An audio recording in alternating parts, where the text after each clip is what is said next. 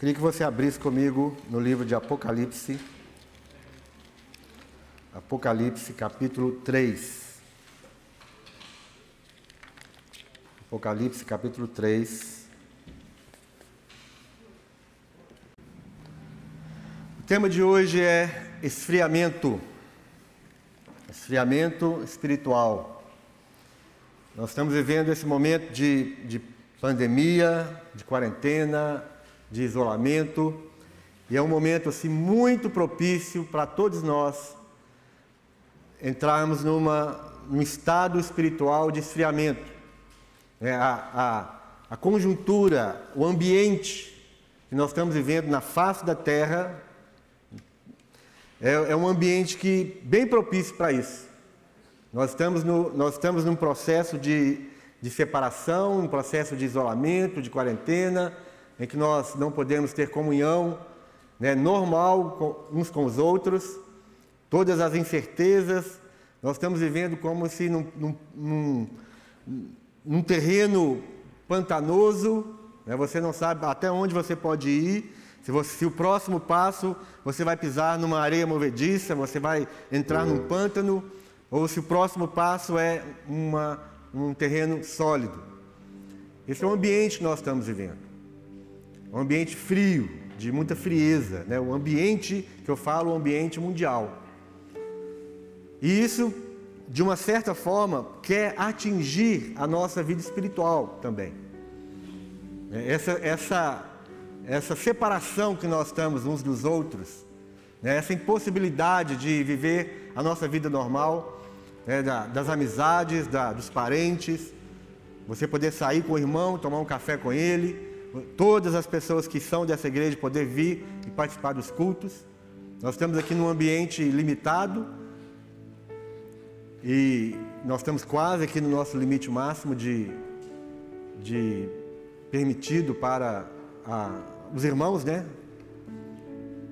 Mas tudo isso é isso vem causando uma frieza em nós. E é, é isso que eu queria falar hoje. A frieza espiritual é um grande perigo.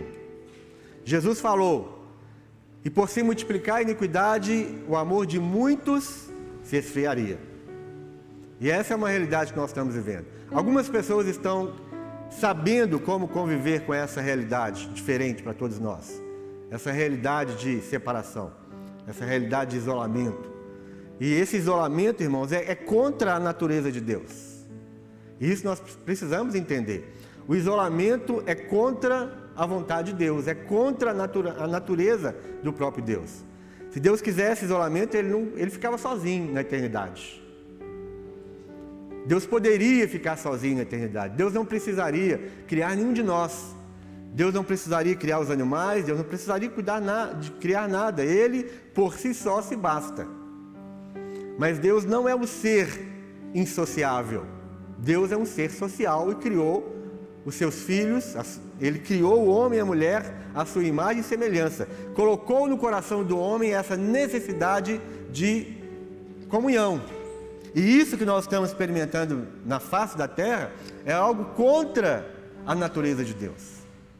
E por ser algo contra a natureza de Deus, vai provocar em nós um esfriamento. Algumas pessoas estão entendendo esse momento e elas estão se aproximando ainda mais de Deus. Elas estão num processo de avivamento real. E esse avivamento real, ele é ele, ele não acontece sem arrependimento e sem o desejo pelo conhecimento de Deus. Conhecimento, você, o seu coração ferver, o seu coração estar aquecido pelo desejo de conhecer a Jesus ainda mais. Isto é o verdadeiro avivamento. Quando você está sedento, quando você está queimando por dentro, quando existe uma chama que queima dentro do coração por conhecer Jesus ainda mais, conhecer Jesus profundamente. Avivamento é um, é um desejo profundo por arrependimento, por viver em santidade, por viver em comunhão uns com os outros, viver em comunhão com Deus.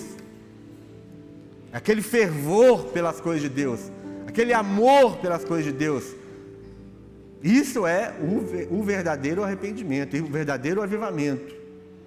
Totalmente contrário do esfriamento. E E cada um de nós precisamos, nós precisamos desse avivamento, desse aquecimento do Espírito Santo.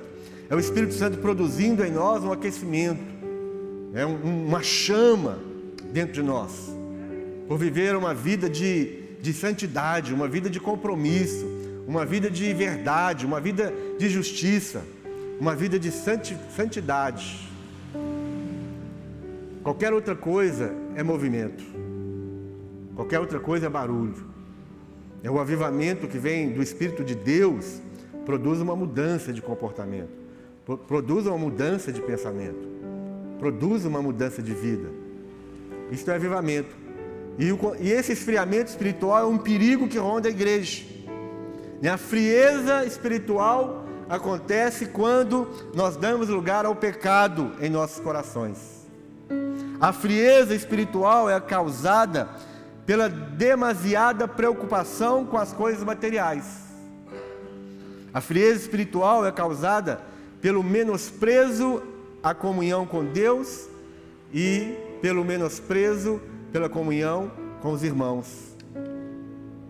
E nós estamos enxergando isso de uma forma muito clara, como que os oportunistas estão é, vindo contra a realidade de congregar, a realidade e a necessidade de estarmos juntos em comunhão, comunhão com Deus e comunhão com o nosso irmão. Aprove a Deus esse lugar, nós temos esse lugar, esse galpão, isso é um galpão. Isso não é uma, isso não é igreja. Isso é um galpão que nós temos e podemos reunir com o corpo de Cristo, com os outros santos. E onde nós estamos, onde nós colocamos nossos pés com o objetivo de de adorar a Deus, isso é se torna um lugar santo, um lugar onde o altar de Deus está presente. E toda a voz, todo o ensinamento, toda a pressão para que nós sejamos crentes dentro da nossa casa, simplesmente, crentes no YouTube, crentes de qualquer coisa assim, que, que faz com que nós evitemos qualquer ensinamento que fala que não é necessário estar reunidos como igreja, que não é necessário nós estarmos em comunhão uns com os outros, isso é do diabo, isso não vem de Deus. Precisa ser, precisa ser é, rejeitado com voz forte. Precisa ser rejeitado, porque Deus não planejou para ser dessa forma. Deus planejou para que nós pudéssemos estar aqui juntos hoje à noite, a igreja cheia, as pessoas saudáveis, cada um amando o outro irmão, cada um com saudade do outro, podendo abraçar, podendo, beijar, podendo orar por ele. E é isso, este é o plano de Deus. E essa, esse menosprezo pela comunhão com Deus, esse menosprezo pela comunhão com o próximo, isto causa a frieza espiritual. A frieza espiritual também é causada pela indiferença em relação às coisas eternas. Quando você não, não deseja a eternidade, quando você não, não está percebido pelas, pelas coisas da eternidade, quando há uma, uma rejeição, um menosprezo, uma falta de interesse pela eternidade, você já está entrando no processo de frieza espiritual. Então, essas são coisas que causam a frieza espiritual. A iniquidade, pecado no nosso coração, a preocupação demasiada pelas coisas naturais, o menosprezo pela comunhão com Deus e com o próximo e o menosprezo pela eternidade. A igreja de Laodiceia, que nós vamos ler aqui agora, é um exemplo disso. Laodiceia, é essa cidade que existiu, havia uma igreja na cidade de Laodiceia e Jesus deu uma visão para, para o apóstolo João, lá na ilha de Patmos. Ele foi o último dos apóstolos. Todos já haviam morrido, ele ficou vivo. E ele foi jogado ali para, como, como castigo, como uma forma de perseguição, uma forma de punição. Ele foi jogado, exilado na ilha de Patmos. Naquele lugar ele recebeu a revelação de Deus. Ele recebeu a voz de Deus a respeito das coisas do futuro as coisas que já estavam acontecendo e as coisas que viriam a acontecer. E aqui nesta visão, Jesus revelou pra, para João a respeito de sete igrejas. E essas sete igrejas, elas representam os períodos da história da, da humanidade e os períodos da história da igreja. Essas sete igrejas também representam cada um de nós. E essas sete igrejas também representam fases da nossa vida espiritual. E a igreja de Laodiceia é uma representação, e eu, eu falo isso com, com a convicção que eu tenho no meu coração. A igreja de Laodiceia é um símbolo da igreja do século 21. Alguns dizem que essa igreja, essa igreja do século 21 é uma igreja triunfante. E eu te digo, essa igreja é a pior igreja que já existiu na face da terra. Ela, é, ela precisa ser a igreja triunfante. Ela precisa ser a igreja avivada. Ela precisa ser a igreja santa. Mas nós estamos vivendo um momento que é o pior momento que a igreja já viveu. Por isso, a igreja de Laodiceia representa com muita clareza aquilo que nós estamos vivendo hoje. Então vamos ler capítulo 3, versículo 4, versículo 14. Estas, ao anjo da igreja em Laodiceia escreve: Estas coisas diz o Amém, a testemunha fiel e verdadeira, o princípio da criação de Deus. Conheço as tuas obras, que nem és frio nem quente. Quem dera fosses frio ou quente. Assim, porque és morno e nem és quente nem frio, estou a ponto de vomitar-te da minha boca. Pois dizes: Estou rico e abastado, e não preciso de coisa alguma.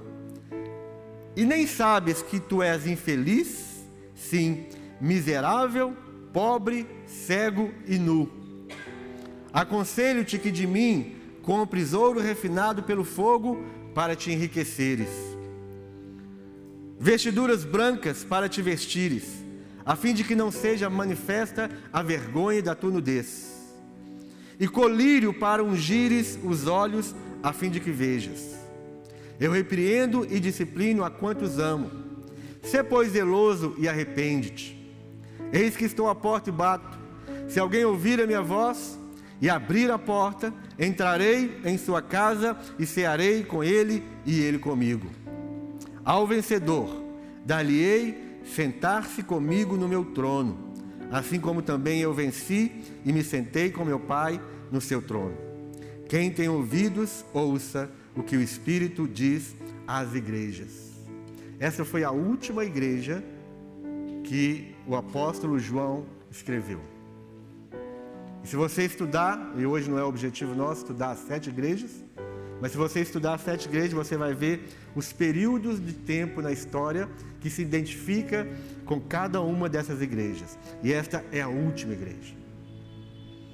Isso mostra para nós que nós estamos vivendo no tempo da última igreja. Nós estamos no tempo da última igreja. A qualquer momento a trombeta soará. E aqueles que estiverem vivendo nesse, nesse lugar, nesse ambiente de avivamento, nesse ambiente de santidade, nesse ambiente de arrependimento, nesse ambiente que deseja a comunhão, esta igreja vai ouvir o toque da, sombre, da, da trombeta. Essa é a igreja que vai subir com Jesus nas alturas. Essa é a igreja dos últimos dias. Infelizmente é essa igreja. Mas se esta igreja ouve a voz do Espírito, ele diz: quem tem ouvidos, ouça o que o Espírito diz às igrejas. E nós somos, somos uma igreja, nós somos a igreja do século 21, nós somos a igreja dos últimos dias. Quando eu falo isso, estou falando do tempo histórico que nós estamos vivendo. Não é que existiram várias igrejas. É o tempo, o tempo que nós estamos vivendo é o tempo da, da igreja, do último, o tempo da última igreja, nós podemos dizer assim. Laodiceia foi uma cidade que existiu. Paulo já havia falado sobre ela em Colossenses capítulo 2, versículo 1. Né, os irmãos, vocês não precisam é, é, ler, mas os irmãos vão sempre projetar aqui os versos. Está tudo pronto aí?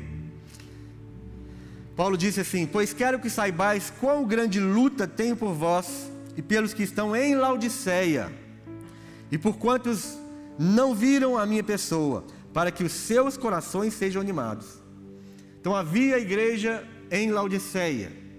A Laodiceia foi uma cidade muito rica, muito próspera. E essa cidade, no ano 62, foi completamente destruída por um terremoto. A cidade de Laodiceia ficava entre Hierópolis e Colossos, duas cidades. Todas elas foram destruídas.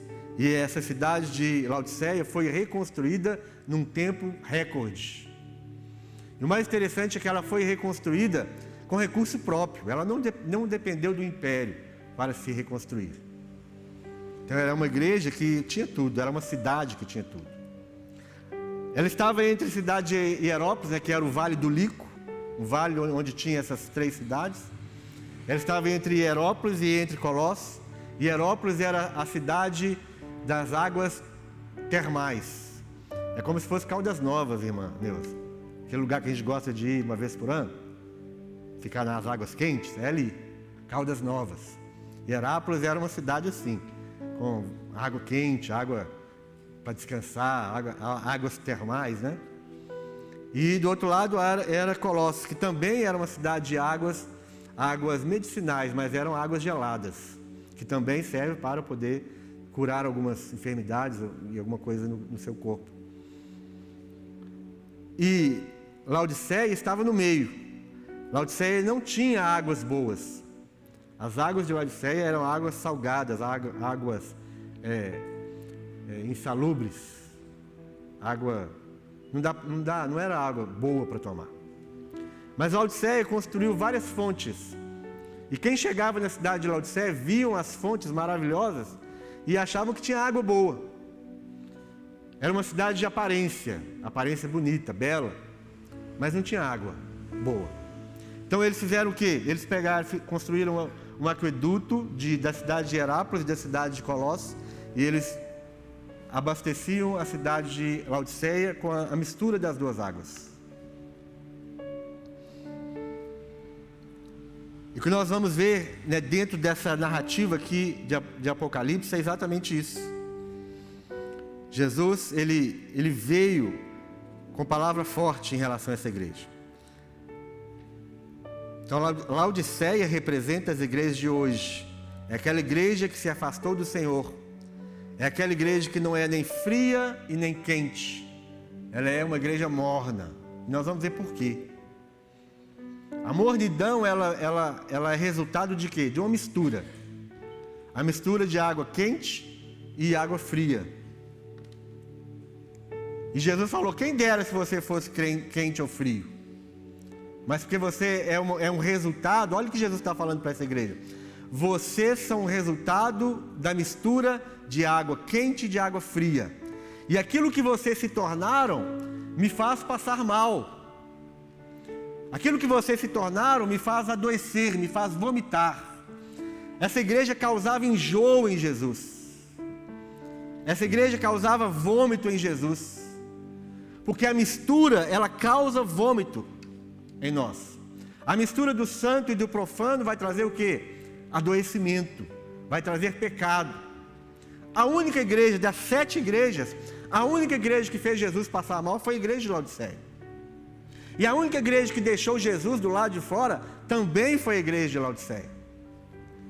Aqui fala que Jesus estava batendo a porta, falando: né, Eis que estou à porta, eis que estou à porta. Olha que coisa tão, tão interessante, tão profética, verdadeiramente profética. A voz de Jesus batendo na porta da última igreja, falando: Eis que eu estou à porta. Isso não sugere algo para nós hoje? No tempo da última igreja, Jesus está batendo a porta, dizendo: Eu estou aqui. Abre a porta para que eu possa cear, para que eu possa ter comunhão com vocês. Então, algumas coisas, irmãos, trazem frieza espiritual para nós. Como eu já trouxe como, como introdução, mas também já sendo um resumo daquilo que nós vamos ver hoje à noite, é que a frieza espiritual é causada pela excessiva preocupação com as coisas materiais. Lucas 21, 34. Vamos ler. Os irmãos vão projetar aqui na Bíblia NVI, você não precisa nem ler, mas acompanhe conosco. Lucas 21, 34 diz assim: Tenham cuidado para que os seus corações não fiquem carregados de libertinagem, bebedeira e ansiedade da vida. E que aquele dia venha sobre vocês inesperadamente, porque ele virá sobre todos os que vivem na face de toda a terra. Estejam sempre atentos e orem para que vocês possam escapar de tudo o que está para acontecer e estar em pé diante do Filho do Homem. Tenham cuidado para que os seus corações não fiquem carregados de libertinagem, de, de anarquia, de rebeldia. Tenham cuidado para que os seus corações não sejam corações soltos, corações autônomos, corações autossuficientes. A libertinagem aqui significa tudo isso. E tenham cuidado para que os seus corações não estejam carregados de ansiedade da vida.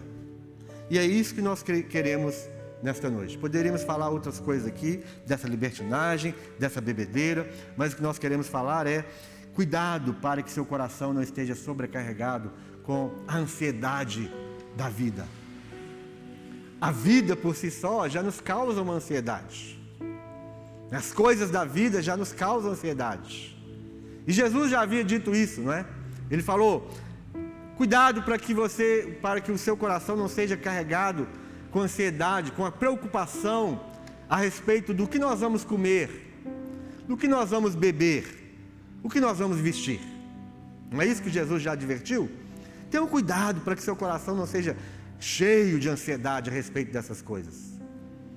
E são coisas básicas da vida. E é muito interessante como Jesus fala que as coisas básicas da vida também podem causar ansiedade a nós. As coisas básicas da vida que é o que comer, o que vestir e o que beber. Tudo isso causa muita ansiedade. Se nós não tivermos o equilíbrio do Espírito Santo, se nós não, não estivermos baseados e fundamentados com a nossa fé naquilo que Deus fala a respeito de você, a, a voz de Deus que vem para o seu coração, nós vamos estar cheios de ansiedade a respeito do que havemos de comer, do que havemos de vestir, do que havemos de beber. E Jesus já falou, e eu falei isso semana passada, eu falei isso, que Jesus já falou para nós que todas essas coisas básicas Ele nos daria. E Ele ainda nos advertiu: olhe para os lírios do campo, olhe para as árvores do céu. Você nunca vai ver uma ave do céu num, num, fazendo terapia no consultório de psicólogo. Nunca. Você nunca vai ver um, um, uma, uma, ave tomando o rivotril. Você não vai ver. Rivotril, o que mais, meu irmão? Só o ser humano pode, pode tomar rivotril e permanecer vivo. Hã? Exatamente. Só o ser humano é capaz disso. Dá algumas gotinhas de Rivotril para uma ave para você, o que, que vai acontecer? Jesus falou: olha, não precisa disso.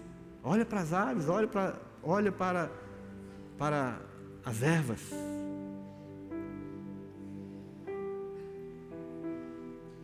Tudo isso esfria a nossa vida. Por isso que Jesus falou assim: olha, é, aqui, cuidado, para que aquele dia, nós já estamos naquele dia, em que ele virá inesperadamente. Cuidado para que aquele dia não te pegue inesperadamente.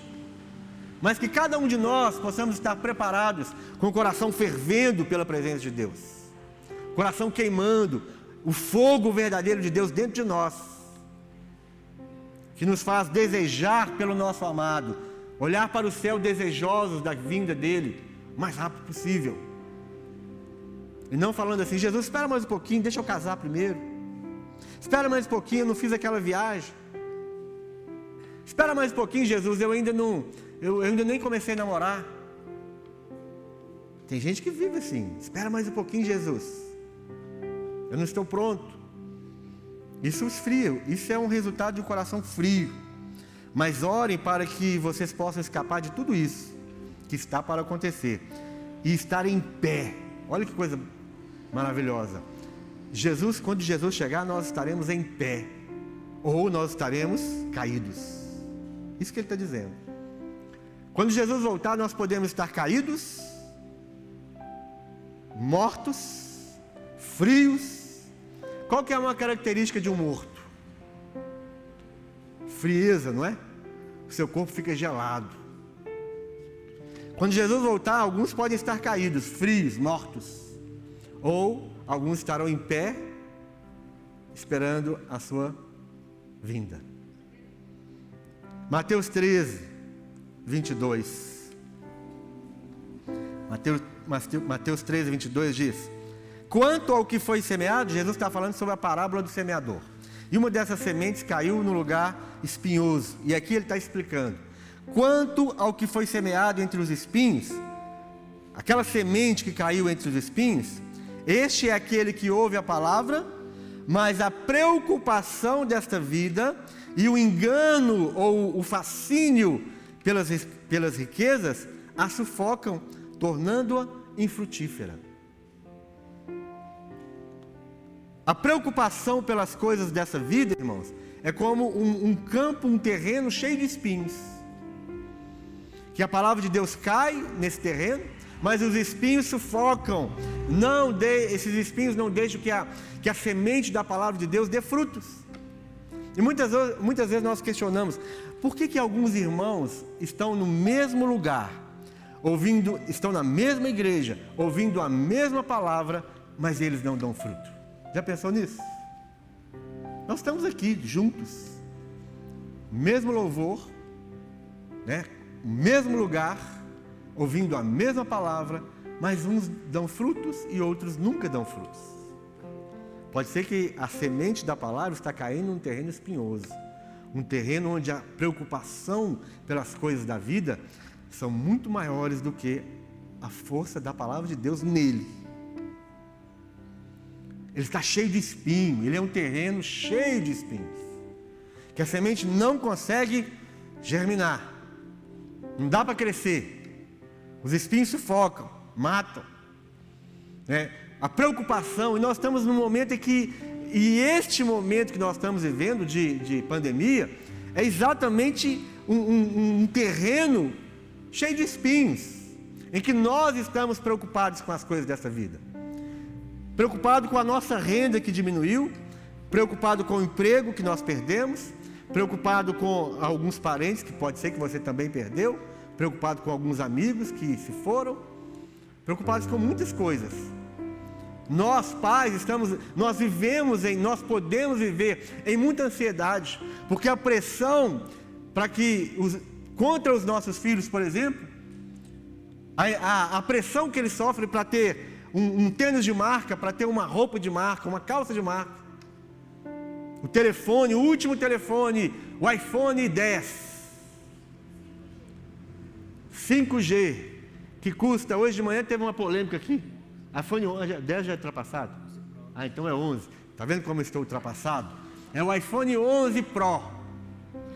Que hoje tinha, deu uma polêmica aqui, ninguém sabe o preço. Alguns falaram 9 mil, 6.600. E eu falei, olha, se for mais de 500 reais, para mim é muito caro. Qualquer aparelho telefônico acima de 500 reais é caríssimo. Pelo menos para mim. Mas nós, os nossos filhos estão pressionados pela, pelo sistema desse mundo, e eles vêm para nós e nos pressionam também. E aí, o, o pai e a mãe que, que querem agradar o filho, nós vamos trabalhar muito mais para que nós possamos juntar dinheiro e comprar um celular de R$ 6.500 e colocar na mão dos nossos filhos. É 9 mil mesmo? Então, pior ainda, né, gente? Pior ainda, 9 mil. Você faz uma pesquisa de mercado, você pode achar um pouquinho mais barato. Né? Depende da memória. Depende da memória. Então tem isso também. E aí você trabalha mais, você trabalha mais, você corre mais atrás, e aí você vai se esfriando, porque você precisa trabalhar mais, você precisa enfiar a cara ainda mais no trabalho, ganhar mais dinheiro, porque você precisa dar um, um, um iPhone 11 Pro para o seu filho. E aquilo que ele precisa verdadeiramente, que é, que é o amor de Deus, que é a palavra de Deus, você não tem condição de dar. E isso é de graça. Então, a preocupação excessiva pelas coisas dessa vida traz frieza espiritual. A outra coisa, a frieza espiritual é causada pelo menosprezo da necessidade de comunhão com Deus e com os irmãos. E aqui em Isaías capítulo 43, Isaías 43. Eu já falei tanto sobre isso desde quando começou a pandemia, desses ataques, dessas mentiras que, que os oportunistas estão trazendo contra a realidade e a necessidade da comunhão da igreja. Porque alguns ganham muito dinheiro com isso. Quanto mais seguidores eles têm no YouTube, mais dinheiro eles ganham. E mais frio você se torna. Aquilo que você ouve naqueles momentos ali, de uma hora, uma hora e meia, duas horas no YouTube, aquilo não, não faz com que você receba o avivamento, porque o avivamento está no corpo de Cristo, não está fora. Isaías 43, versículo 21, diz: Ao meu povo, ao povo que formei para mim, para celebrar o meu nome. Existe um povo que, que foi formado por Deus e para Deus. E este povo existe para celebrar o nome de Deus. O povo de Deus foi formado por Deus. E esse povo tem um propósito. Esse povo existe para celebrar a Deus. Contudo, não me tens invocado, ó Jacó, e de mim te cansaste, ó Israel. Este povo formado por Deus, esse povo formado para Deus, para celebrar o nome, para celebrar o louvor ao nome de Deus, ele fala assim: Este povo não me invoca mais, este povo se cansou de mim, esse povo está cansado de mim. E hoje nós estamos vendo isso, como que alguns estão tão alegres porque o culto, ele em uma hora você já está livre para ir para casa. Graças a Deus que agora é só um louvor. Graças a Deus que o culto não pode passar muito de uma hora. Daqui a pouco, alguns já estão olhando, faltam em torno de 10 minutos para acabar o culto. Mas eu ainda tenho uns 15 minutos para terminar, viu? Pode ficar tranquilo que nós vamos passar de uma hora. Está todo mundo cansado. Todo mundo cansado. Estou cansado do culto, Estou cansado dos louvores, estou cansado da pregação, estou cansado dos irmãos, estou cansado do Senhor. É isso que Deus está falando que vocês cansaram de mim, ó Israel. Não, não me trouxestes o gado miúdo dos teus holocaustos. Ou seja, não tem mais sacrifício, não tem mais adoração. Todo, toda vez que você lê holocaustos e sacrifícios no Antigo Testamento, significa para nós o que? Adoração, a entrega, a renúncia. Lá eles faziam a matança do, do, dos animais. Jesus já foi morto de uma vez por todas. Ele foi o verdadeiro holocausto. Então, todas as vezes que nós lemos sobre o holocausto, sobre o sacrifício no Antigo Testamento, no Novo Testamento, na nova aliança, significa a nossa entrega, a nossa adoração, a nossa renúncia. E aqui ele fala assim: vocês não estão trazendo mais o gado miúdo dos teus holocaustos. Ou seja, não há mais renúncia, não há mais entrega, não há mais adoração. Vocês não estão me honrando com os teus sacrifícios. Não te dei trabalho com ofertas de manjares, nem te cansei com incenso. Não me compraste por dinheiro, cana aromática, nem com a gordura dos teus sacrifícios me, satisf me satisfizeste, mas me deste trabalho com os teus pecados, e me cansaste com as tuas iniquidades. E eu, eu mesmo, sou o que apago as tuas transgressões por amor de mim e dos teus pecados, não me lembro jamais. Olha como Deus tem nos amado. Olha como Ele nos ama. Nós estamos cansados dele, nós não estamos mais oferecendo holocaustos e sacrifícios, nós não estamos mais invocando o seu nome, mas Ele fala: Eu, eu mesmo, sou o que apago as tuas transgressões, e delas não me lembrarei jamais. A necessidade que nós temos de comunhão, comunhão com Deus e comunhão com os nossos irmãos. E o desprezo por isso tudo traz frieza espiritual. E isso que a igreja de Laodiceia, olha o que ela dizia, volta lá para o Apocalipse. Essa igreja, essa igreja que, que vive a justiça própria, a igreja do materialismo, a igreja que busca sempre o bem-estar, a igreja que sempre busca as coisas para si próprio, a igreja egoísta. É, é, é, mais ou menos isso que nós estamos vivendo hoje. Nós estamos buscando o materialismo, correndo atrás do materialismo. Nós queremos as igrejas maravilhosas, templos luxuosos.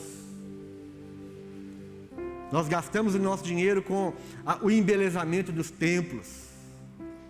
Nós, queremos, nós buscamos não o reino de Deus, buscamos outros, o nosso próprio reino. Nós entramos na competição uns com os outros. Qual a igreja que é maior? Qual a igreja que tem mais membros? Qual a igreja que é mais bonita? Quantos quantas máquinas de ar-condicionado tem na sua igreja? A sua igreja tem, tem cadeira estofada? A sua igreja tem bateria eletrônica? Quantos músicos tem na sua igreja? Essa é a igreja atual. É, essa é a igreja de Laodiceia que diz assim: Estou rico e abastado, e não preciso de coisa nenhuma. A igreja rica, a igreja bonita, a igreja cheia, a igreja rica, a igreja que está abastada, a igreja que não precisa de nada, a igreja que pode viver sozinha, cada um por si. E aí Jesus fala para ela assim: Você nem sabe que és infeliz. Você nem sabe que és miserável. Você nem sabe que é pobre, cego e nu. Quando Jesus estava dizendo isso para essa, para essa igreja aqui em Laodiceia, ele estava falando, ele estava trazendo a realidade deles para a realidade espiritual. A igreja, a igreja de Laodiceia, que estava na cidade de Laodiceia, que era uma cidade rica, a cidade de Laodiceia era uma das cidades mais ricas daquela região. Muito rica. E aí Jesus olha para ela e fala assim: Você precisa comprar de mim ouro puro, porque o, o que vocês têm não serve para nada. Ele falou: Eu te aconselho a comprar de mim ouro refinado pelo fogo para te enriqueceres verdadeiramente, porque a sua riqueza não é nada. E ele ainda fala assim: Eu aconselho que você compre vestiduras brancas. A, a cidade de Laodiceia era a cidade mais desenvolvida, que tinha um grande comércio de indústria têxtil, de pano, tecido. Eles fabricavam lá um tecido valiosíssimo naquela época, chamado a lã negra. Era o único lugar que produzia lã negra. Muito, muito caro. E aí Jesus fala assim: vocês estão se orgulhando porque vocês têm a lã negra? Compre de mim as vestiduras brancas para cobrir a sua nudez, porque a sua lã negra não cobre a sua nudez. A cidade de Laodiceia era, era famosíssima na sua medicina oftalmológica. Eles produziam um pó chamado pó frígio. Era o pó que eles usavam para fazer colírio. E todas as pessoas que tinham problema nos olhos iam para Laodiceia para poder ser tratado com doenças dos olhos. E aí Jesus olha para essa cidade e fala assim: é, compres de mim. Onde que está?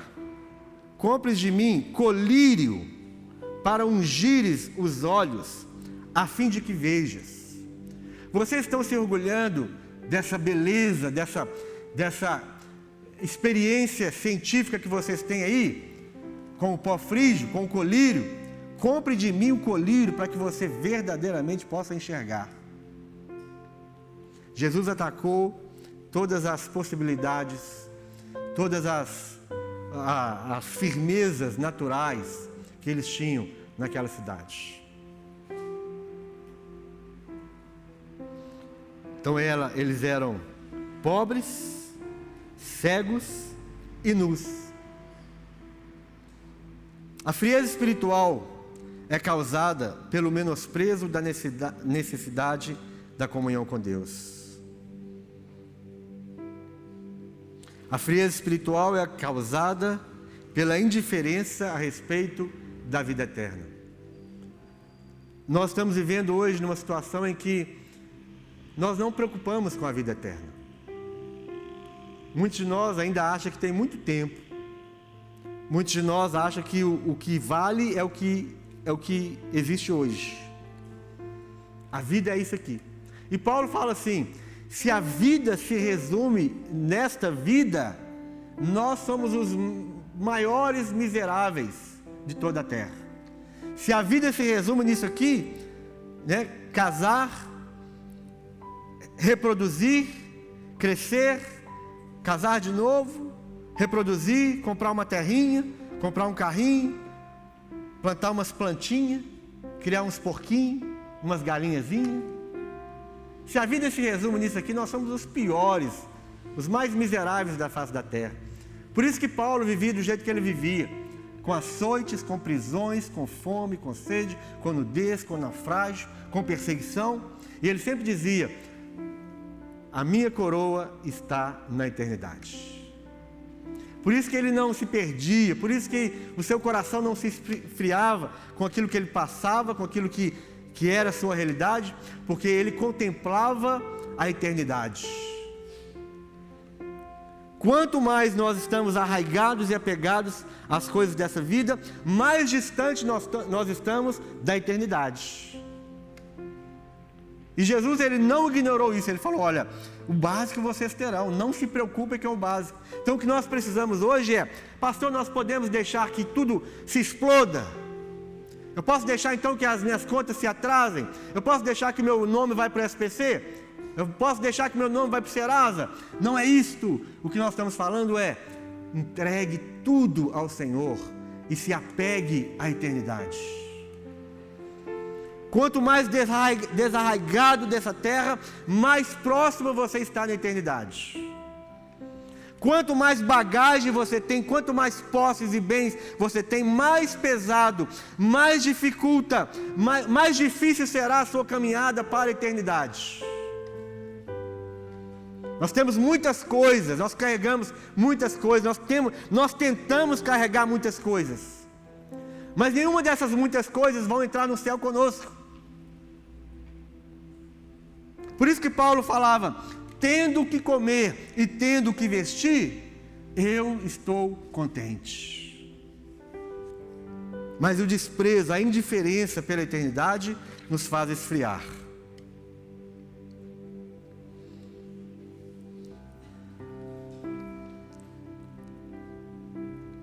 Uma hora de culto.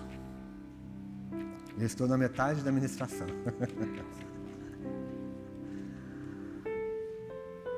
Quem sabe a gente continua quarta-feira, né? Mas Jesus continua dizendo para a igreja de Laodiceia: Eu repreendo e disciplino a quantos amo. Sê, pois, zeloso e arrepende-te. Jesus está falando, qual que é, como que nós podemos resolver? Como sair dessa frieza? Como sair dessa, dessa mornidão?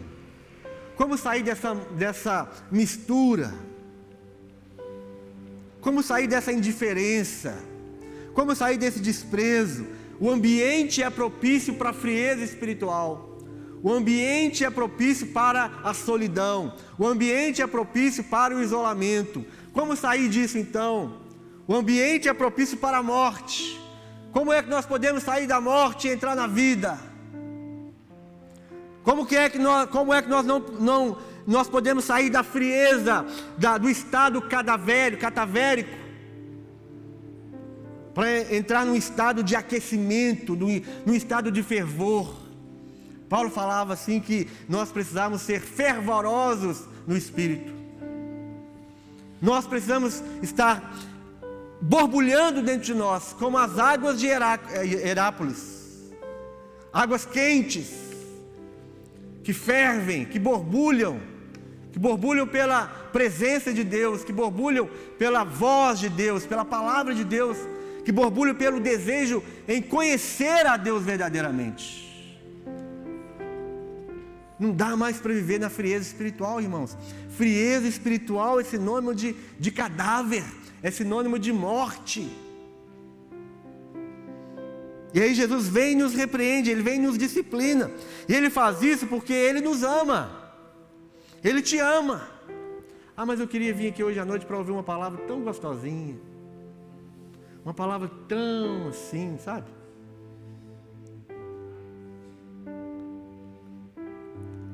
Mas aqui é, é Jesus falando assim: Eu te amo. Eu te amo. Toda essa exortação, toda essa disciplina é, é traduzida numa palavra: Eu te amo. Jesus está falando para você agora: Eu te amo. E ele começa dizendo assim: Eu conheço as tuas obras. A igreja de Laodiceia é uma igreja que queria mostrar só a beleza, só as fontes. Mas nas fontes não tinham águas boas. Mas Jesus vem e fala assim: Eu conheço as tuas obras. Eu conheço as tuas obras. Por isso eu, eu te disciplino, porque eu te amo. Sê, pois, zeloso e arrepende-te. Eis que estou à porta e bato. E aí, esse é o ponto final da palavra. A igreja de Laodiceia era, foi a única igreja que deixou Jesus do lado de fora. A igreja de Laodiceia foi a única igreja que fez Jesus vomitar. Causou, causou um reboliço no estômago de Jesus, dentro de Jesus. Trouxe mal-estar, trouxe, é, é, sabe, aquele nojo, aquela é como é quando sabe quando você come um monte de comida, mistura tudo, não causa um, sim, e aí chega até o ponto de você vomitar. Foi isso que essa igreja de Laodiceia causou em Jesus. E Jesus estava do lado de fora e ele estava falando: Eis que estou à porta e bato. Se alguém ouvir a minha voz, Jesus está batendo a porta da igreja hoje, dessa igreja do século 21. Ele está batendo a porta através da voz dos apóstolos, profetas, evangelistas, pastores e mestres. Ele está clamando do lado de fora. Eis que estou à porta, eis que estou batendo. Tem alguém aí que vai ouvir a minha voz? Tem alguém aí disponível? Tem alguém com os ouvidos abertos para ouvir a minha voz? Eu estou batendo a porta. Se alguém ouvir e abrir, porque muitos estão ouvindo, mas não estão abrindo a porta. Quantos estão ouvindo, mas não abrem a porta? Se alguém ouvir e abrir a porta, então eu entrarei e eu cearei com ele e ele comigo. Comunhão. Lembra quando eu disse que tudo isso que está acontecendo é contra Deus? O isolamento é contra Deus. Me entendam, por favor. Eu sei da necessidade, mas viver isolado é contra Deus. O que Jesus está falando, Jesus está terminando essa mensagem aqui falando assim: eu quero cear, eu quero ter comunhão com você. Eu quero assentar à mesa com você, eu quero comer junto com você, eu quero partir o pão e te entregar na sua mão, eu quero pegar o vinho e dar na sua mão para que você beba e para que você coma. Jesus está querendo compartilhar dele mesmo com a igreja do século 21. Com nós, conosco, né? Conosco, que somos igreja. Ele quer compartilhar dele próprio. Se eu não consertar o que eu falei, que agora eu vou ter problema em casa. Né? Conosco. É um lapso que acontece às vezes. Conosco. Ele quer, ele quer dar dele mesmo. Ele quer que você coma a carne dele e beba o sangue. Comer a carne e beber o sangue significa comprometimento. Nós vamos ser tão. Jesus quer que nós sejamos tão íntimos dele, ao ponto de nós comermos da sua carne e bebermos do seu sangue. Comer o pão, comer a carne, comer, beber o sangue, significa aliança profunda. Não dá para ser frio mais. Não podemos ser frios. Não podemos deixar que, as, que essas coisas todas que nós falamos aqui esfrie o nosso coração. Ele está à porta batendo, dizendo: Se alguém ouvir a minha voz e abrir, entrarei em sua casa e cearei com ele e ele comigo. Ao vencedor, dar-lhe-ei sentar-se comigo no meu trono, assim como também eu venci e me sentei com meu Pai no seu trono, será conosco. Quem tem ouvidos, ouça o que o Espírito diz às igrejas. Aconselho-te que de mim compres ouro refinado pelo fogo, para te enriqueceres, vestiduras brancas para te vestires, a fim de que não sejas manifesta a vergonha da tua nudez. E colírio para ungires os olhos, a fim de que vejas. Eis que estou à porta e bato. Nós estamos vivendo, mais uma vez eu digo, neste momento de, de terreno fértil para a morte espiritual, a morte física também. Eu sempre estou dizendo, esse vírus veio para matar não só os corpos humanos, mas esse vírus veio para matar a fé, a esperança, o amor, a comunhão. Ela veio para matar tudo isso. Esse vírus veio para matar tudo isso. Mas Jesus está batendo a porta, falando: Eu estou aqui, ouça minha voz e abra a porta para que nós possamos ter a comunhão eu quero ter comunhão com a minha igreja. Nada deste mundo, nada deste mundo se compara à eternidade.